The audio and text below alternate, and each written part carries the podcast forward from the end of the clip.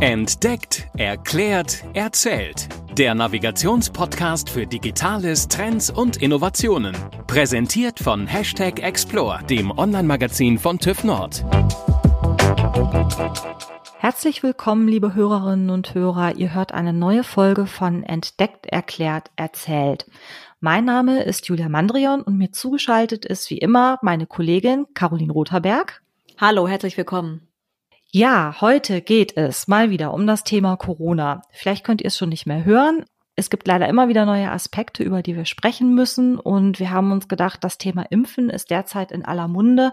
Deswegen würden wir euch heute auch gerne noch einmal einen Experten zum Thema Impfen vorstellen. Wir haben heute Dr. Gregor Zehle vom Meditüv zu Gast. Wir sprechen heute mit Herrn Zehle über die aktuelle Impfstrategie und auch wie zum Beispiel Betriebsärzte auch in ein Impfstrategiekonzept eingebunden werden können. Ihr wisst es alle, derzeit haben wir Impfzentren. Es gibt verschiedene Strategien, die gesetzlich derzeit durchgeführt durchgeführt werden. Wir möchten natürlich so ein kleines bisschen auch in die Glaskugel gucken und einfach schauen, wie es die nächsten Wochen und Monate mit dem Thema weitergehen könnte. Ein kleiner Hinweis für euch vorab. Wir haben heute Donnerstag, den 14. Januar, wo wir die Folge aufnehmen und erscheinen wird diese Folge am 20. Januar, also ein paar Tage später. Viel Spaß mit der Folge. Herr Zehle, Sie waren bereits im vergangenen März bei uns im Podcast zu Gast, als wir über die ersten Corona-Maßnahmen für Unternehmen gesprochen haben. Wir freuen uns natürlich immer sehr, Sie als Gast bei uns zu haben, hätten uns aber natürlich auch gewünscht, dass uns Corona in diesem Jahr nicht mehr ganz so stark begleiten würde, wie es nun mal doch noch der Fall ist. Für die Hörerinnen und Hörer, die damals noch nicht in die Folge gehört haben, mögen Sie vielleicht noch mal ein paar Worte zu sich selbst sagen. Mein Name ist Gregor Zehle. Ich äh, lenke den Meditüv als Geschäftsführer und habe insofern viel Bezug zu Corona, weil wir in der Anfangszeit der Krise natürlich mit Hygienekonzepten beraten haben. Dann haben wir die Krise begleitet mit individuellen Beratungen, wo zum Beispiel Erkrankte Mitarbeiter oder welche mit einer Krankheitsvorgeschichte Fragen an uns gerichtet haben, wie sie im Arbeitsumfeld weiter eingesetzt werden können. Dann haben wir die Testung begonnen, Antigentestung und PCR-Testung und so Einfluss genommen auf die hoffentlich geringere Ausbreitung von Corona im Arbeitsumfeld.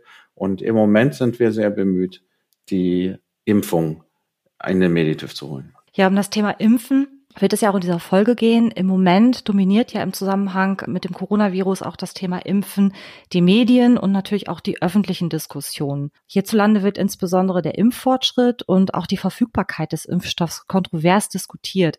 Wo stehen wir denn aktuell im Moment? Ja, aktuell stehen wir in der Situation, dass es immerhin schon Impfstoff gibt. Und das ist sehr außergewöhnlich, weil innerhalb kürzester Zeit Impfstoffe entwickelt wurden, die genau auf diese Erkrankung ausgerichtet sind. Normalerweise ist das ein mehrjähriger Prozess. Die WHO hat alleine 236 äh, solche Verfahren in Beobachtung, wovon der Großteil präklinisch ist und 63 in der klinischen Erprobung schon sind. Also 63 Impfstoffe sind weltweit in der klinischen Erprobung und das ist ein Riesenerfolg. Und der BioNTech-Impfstoff ist in Europa zugelassen und das nach so kurzer Zeit sehr außergewöhnlich. Er ist aber auch ein besonderer Impfstoff, weil er ein mRNA-Impfstoff ist und somit auch ein neues Verfahren darstellt. mRNA-Impfstoff. Können Sie mir und unseren Hörerinnen und Hörern einmal ganz kurz erklären, was es damit auf sich hat? Ja, das ist eine gute Frage, weil der mRNA-Impfstoff ist nicht nur ein ganz neuer Impfstoff, sondern es ist auch eine komplett neue Impfidee, die dahinter steht. Üblicherweise kennen wir Lebendimpfstoffe. Das sind zum Beispiel Impfstoffe, da ist der Erreger genommen worden, ist aber so verändert worden, dass er nicht mehr Krankheiten auslöst. Der ist noch vermehrungsfähig. Beispiel dafür ist zum Beispiel Mumps, Masern, Röteln, Impfungen. Ziel ist ja, dass das Immunsystem sich mit dem Erreger auseinandersetzt und sich schon mal vorbereitet auf einen solchen Erreger. Andere Typen sind zum Beispiel Totimpfstoffe. Da wird äh, etwas, was gar nicht mehr vermehrungsfähig ist, äh, verabreicht. Das ist zum Beispiel Hepatitis A oder Influenza als Beispiel. Und das gibt es als entweder der ganze Virus wird verabreicht oder aber, aber eben nicht vermehrungsfähig oder eine Spalteinheit davon. Und dann gibt es Vektorimpfstoffe, die sind überhaupt nicht oder kaum vermehrungsfähig und bilden nur kleine Antigenbestandteile ab von einem solchen Erreger. Das ist zum Beispiel Ebola-Impfstoff. Und der mRNA-Impfstoff ist eine äh, ganz neue Art, nämlich er vermittelt nur die Botschaft ein Teil, ein, ein, Protein zu produzieren, was der Virus auch produzieren würde und was an der Oberfläche der Zelle exprimiert wird. Und diese Information wird in die Zelle eingeschleust. Sie exprimiert dieses Antigen, was vom Körper als fremd erkannt wird. Und dann kann man sich das so vorstellen, da kommt erstmal die Dorfpolizei, die in dem Gewebe gerade ist, und guckt äh, sich die Zelle an und sagt, guck mal, die sieht aber komisch aus. Und was ist denn mit der? Und da entsteht eine Verwirrung erstmal im Immunsystem und eine Reaktion. Und die bei Viren häufig, auch bei Pilzen, endet die damit, dass eine zytotoxische C-Zelle, T-Zelle kommt. Das sind Zellen, die sozusagen der Kriminalist und gleichzeitig der Ritter sind, die dann sowohl diese Zelle umbringt, die das fremde Gen exprimiert, als auch dem Immunsystem vermittelt, dass sowas nie wieder vorkommen darf, also speichert die Andockstelle des fremden Antigens und sagt auch den B-Zellen, das sind sozusagen die Bogenschützen im äh, Immunsystem, die also Antikörper produzieren und gar nicht am Ort des Einsatzes nachher sind, sondern die diese in die Blutbahn entlassen. Und die kann man dann auch messen. Und die produzieren jetzt also auch schon mal die genau passenden Pfeile für den entsprechenden Erreger. Und äh, deswegen ist es auch selbsterklärend, dass man, wenn man geimpft wird, erst einmal so eine Art Infektion durchläuft. Also Symptome wie Schüttelfrost, Fieber, da können auch andere Krankheitssymptome dazukommen. Die sind normal, wenn man geimpft wird, weil sich das Immunsystem ja auch damit auseinandersetzt. Nur dann ist die Impfung ja auch erfolgreich. Das Besondere ist vielleicht auch, dass man im Moment gar nicht weiß, ob nur die Erkrankung verhindert wird. Also man weiß, die Erkrankung wird verhindert, aber man weiß nicht, wird auch die Ausbreitung verhindert. Und das wird die Zukunft erst zeigen. Ja, das Thema Ausbreitung spielt ja auch eine wesentliche Rolle, da jetzt auch immer mehr Mutationen auftauchen, die auch oder wo man vermutet, dass sie eben auch deutlich ansteckender sind, als es der herkömmliche Covid-19-Erreger derzeit ist. Ja, das ist richtig. Die scheinen deutlich ansteckender zu sein, aber nicht, die Erkrankung ist nicht schwerer, sondern es ist die gleiche Erkrankung offensichtlich. Und die Impfstoffe, die im Moment bekannt sind, wirken wohl auch gegen diese Mutation. Zum Thema Wirksamkeit. Wie wirksam ist der neue Impfstoff, zum Beispiel den ersten, den wir jetzt auf dem Markt haben, von BioNTech, im Gegensatz zu beispielsweise herkömmlichen Grippeimpfung? Also der BioNTech-Impfstoff nach der ersten Impfung soll eine Wirkungsrate haben von circa 50 Prozent. Und nach der zweiten Impfung, die ja nach 28 Tagen dann stattgefunden haben muss, und dann nochmal zwei Wochen drauf, weil ja der Körper sich erst auseinandersetzen muss, hat er eine Wirksamkeit von um die 95 Prozent. Und das unterscheidet sich auch nicht von dem moderner Impfstoff. So dass also beide Impfstoffe sind geeignet, die Erkrankung zu verhindern, jedenfalls bei einem Großteil der Geimpften. Und die Ausbreitung, ob sie die auch verhindern, das wird sich eben erst zeigen. Und weiß man schon, ob es praktisch mit diesen zwei Dosen reicht oder kann es sein, dass man vielleicht in einem halben Jahr, Jahr dazu übergeht, bei dann noch ein halbes Jahr zu warten, eine dritte Impfung. Es gibt ja durchaus einige, ich glaube Tollwut, ne, ist glaube ich auch dreimal oder auch Hepatitis ABC. Ist das denkbar? Ja, das ist auch eine sehr wichtige Frage, die aber auch niemand beantworten kann. Also weder BioNTech noch äh, jemand anders kann sie im Moment beantworten, weil die Erfahrungen noch so kurz sind mit dem Impfstoff. Es ist aber wahrscheinlich, dass man auf jeden Fall mal keine lebenslange Immunität haben wird, sondern dass diese Immunität irgendwann weniger wird und es ist nicht äh, unwahrscheinlich, sondern wahrscheinlich, dass es ähnlich sein wird wie bei Grippeimpfungen, dass man also häufiger auffrischen muss und auch anpassen muss auf das immer weiter mutierende Virus. Das heißt also, für uns wird es irgendwann Normalität werden, dass man zu Beginn der klassischen Grippesaison sich auch eben die Impfung gegen Covid nochmal abholen wird. Genau, das glaube ich, darauf werden wir uns einstellen müssen. Eine Forschungsgruppe aus Kiel hat sich ja unlängst auch nach Hinweisen aus China damit beschäftigt, inwieweit die Blutgruppe ein Indiz dafür ist, wie hoch die Erkrankungshäufigkeit ist oder die Art der Ansteckung, beziehungsweise auch, ob ein schwerer Verlauf zu erwarten ist. Können Sie uns dazu noch mal kurz was sagen? Die ursprüngliche ähm, Initiative, der Hinweis, dass da ein Zusammenhang bestehen könnte, kam aus China. Dort hat man festgestellt, dass Menschen mit der Blutgruppe 0 offensichtlich nicht so häufig schwer erkranken. Und das hatte eine Kieler Forschungsgruppe und auch eine Osloer Kooperation. Die haben dazu geforscht und haben Gentypen untersucht und konnten feststellen, dass eine Genvariante auf Chromosom 9 und eine auf Chromosom 3, das sind die Chromosomen, zumindest das Chromosom 9, wo auch die Blutgruppe festgelegt wird, offensichtlich dafür ursächlich ist, dass die Blutgruppe A und die Blutgruppe AB häufiger infiziert wird und auch häufiger schwer krank wird.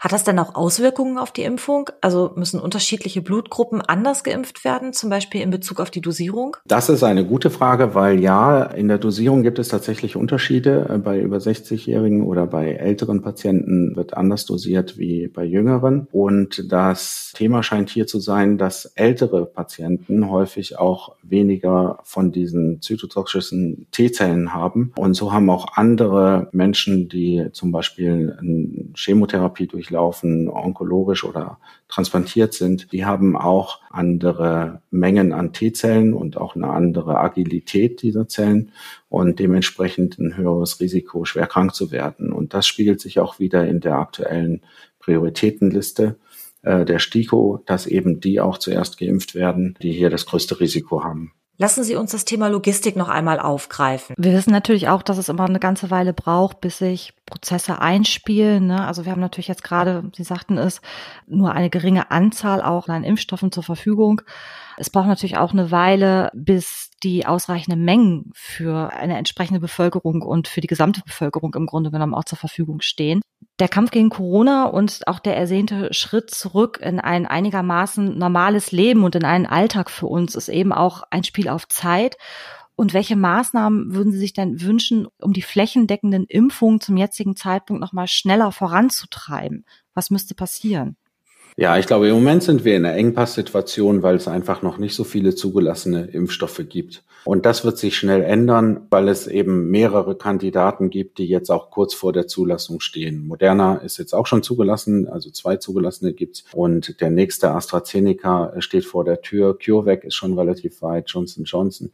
Es gibt also mehrere Firmen, die mit hoher Intensität daran forschen, dass sie darauf hinwirken, dass sie jetzt zugelassen werden. Und das wird die Situation in Kürze, glaube ich, stark verändern. Die Bundesregierung hat 136 Millionen Dosen eingekauft.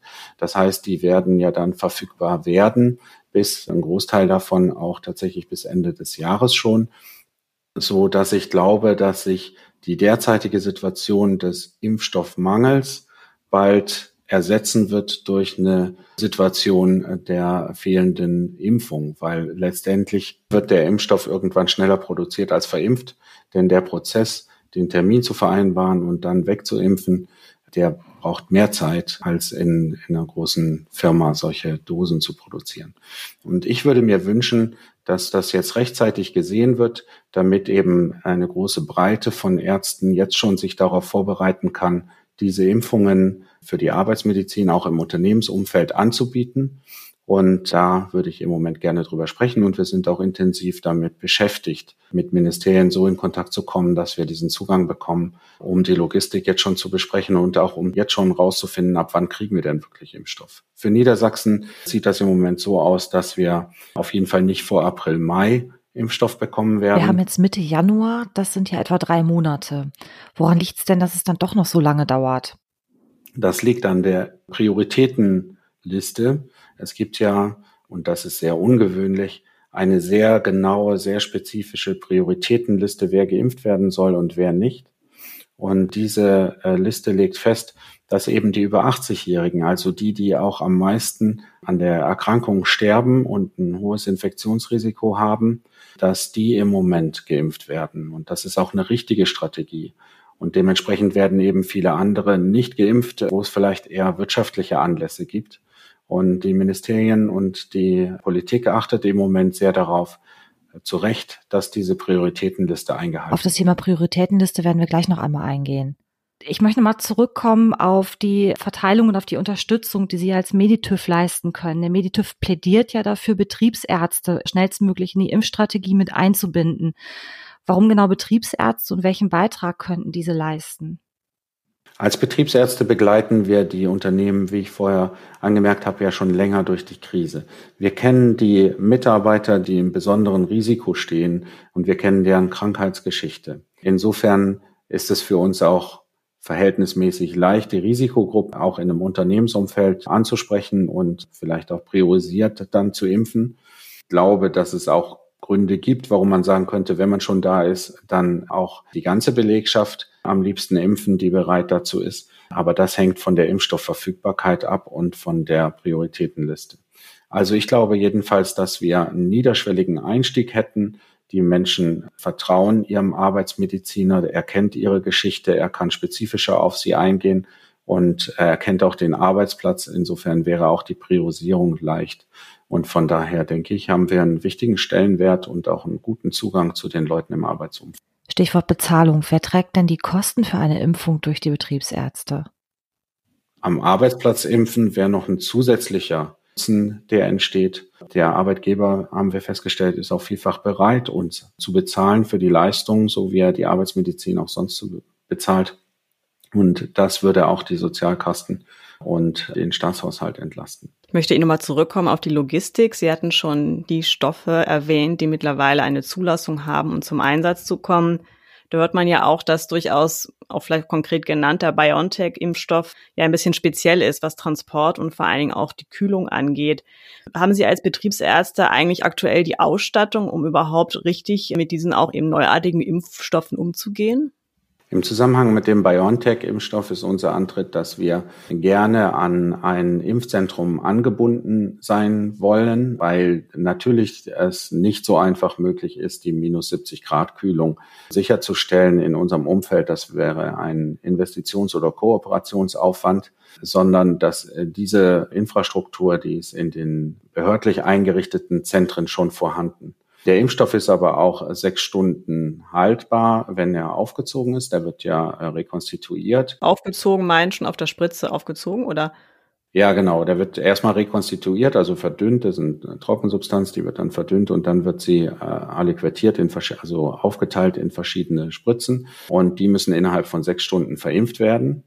Und das ist natürlich eine logistische Herausforderung. Und das besondere Problem beim BioNTech-Impfstoff ist, dass der in dieser aufgezogenen Form nicht mehr transportabel ist, weil der auch gegen Erschütterungen empfindlich ist. Und das könnte tatsächlich eine ziemlich große Herausforderung sein. Während der, also es lässt sich vielleicht leichter lösen, im Arbeitsumfeld zu impfen mit dem moderner Impfstoff, weil er ein bisschen robuster ist, oder noch besser mit dem AstraZeneca-Impfstoff. Wir haben eben schon darüber gesprochen, dass wir in Deutschland sehr klare Vorgaben haben, wer zuerst dran ist. Sie sagten auch, die über 80-Jährigen, es geht auch um medizinisches Personal, wie beispielsweise die in Pflege- und Altenheimen tätig sind. Wie könnte denn beispielsweise die Verteilung innerhalb eines Betriebes aussehen? Sie hatten gerade schon gesagt, vielleicht sollte man bei allen ansetzen, die möchten, aber was schwebt Ihnen vor?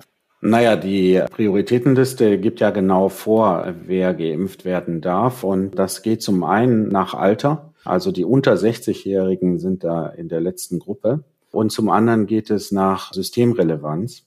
Und der Begriff der Systemrelevanz ist eigentlich gar nicht so klar definiert. Gemeint sind natürlich Polizei, THW, Feuerwehr, also wichtige Institutionen. Und natürlich ist auch der TÜV in der Aufgabe, die er erfüllt, in vielen Dingen systemrelevant. Im Verhältnis zur Polizei könnte man da vielleicht auch noch Abstufungen finden oder die Frage könnte man stellen, ist es der gesamte TÜV oder ist es nur Teile des TÜVs? Und ich denke, dass das irgendwann zu kompliziert wird und auch zu kleinteilig sondern glaube, dass die Impfstoffe zunehmend verfügbar werden und die Differenzierung am Schluss weniger sinnvoll ist, wenn sie zu einer sehr komplizierten Logistik führt, die dann zu kleineren Impfsequenzen führen und zu einem extrem hohen logistischen Aufwand der Terminvereinbarung, sondern ich glaube, wir werden bald in die Situation kommen, dass es tatsächlich um das Tun geht, möglichst viele Leute am Tag zu impfen und in diesem Umfeld äh, wird sicherlich auch, werden die systemrelevanten Betriebe vor anderen geimpft. Nur das sind auch schon riesige Gruppen. Wenn Sie sich vorstellen, in, alleine in Niedersachsen machen die über 80-Jährigen im Moment 550.000 Menschen aus. Und das sind 240.000 Haushalte. Und bis die jetzt erstmal geimpft sind, wird auch noch mal ganz schön Zeit vergehen. Und dann werden ja noch die über 70-Jährigen, bis man dann bei über 60 und Systemrelevanz ist, dauert hier noch ein paar Monate. Und bis dahin glaube ich, werden wir es schaffen können, wirklich Impftermine zu machen, wo möglichst viele Personen geimpft werden und wo dann nicht mehr so stark unterschieden werden muss nach den konkreten Gruppen beziehungsweise äh, Systemrelevanz. Und wenn wir das nochmal auf unser Unternehmen beziehen, würden Sie praktisch da eben auch gar nicht nach den einzelnen Altersgruppen oder Risikogruppen vorgehen, sondern man könnte sich das dann so vorstellen, dass es dann auch verschiedene Termine gibt, wo dann sich entsprechend auch jeder anmelden kann, egal welche Tätigkeit ich nachgehe und egal welcher Altersgruppe ich angehöre?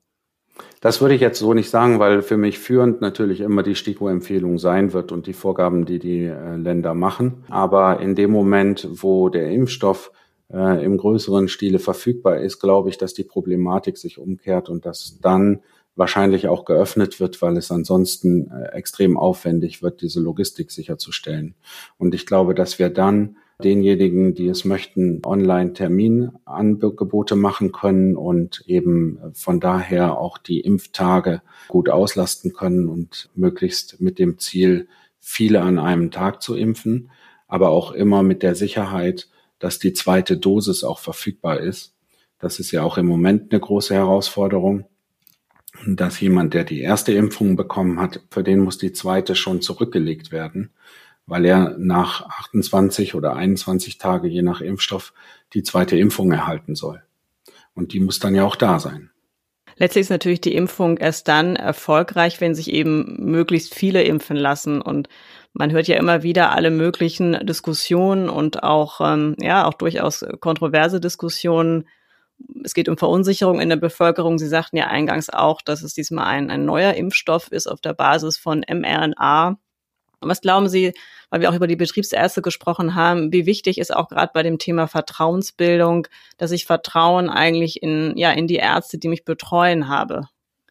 Ja, das ist natürlich äh, ein ganz wichtiger Punkt. In dem Moment, wo äh, das Vertrauen nicht da ist, wird die Impfbereitschaft sehr stark zurückgehen.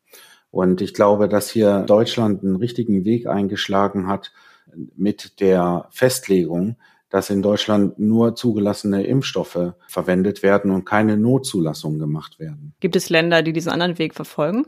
Ja, äh, sogar viele. Also schon allein in England ist Notzulassung gemacht worden für den BioNTech-Impfstoff. Deswegen sind doch dort jetzt schon so viele geimpft. Und der Politik hier wird vorgeworfen, dass sie nicht schnell genug sei. Aber der Grund dafür ist, dass die Notzulassung gemacht wurde.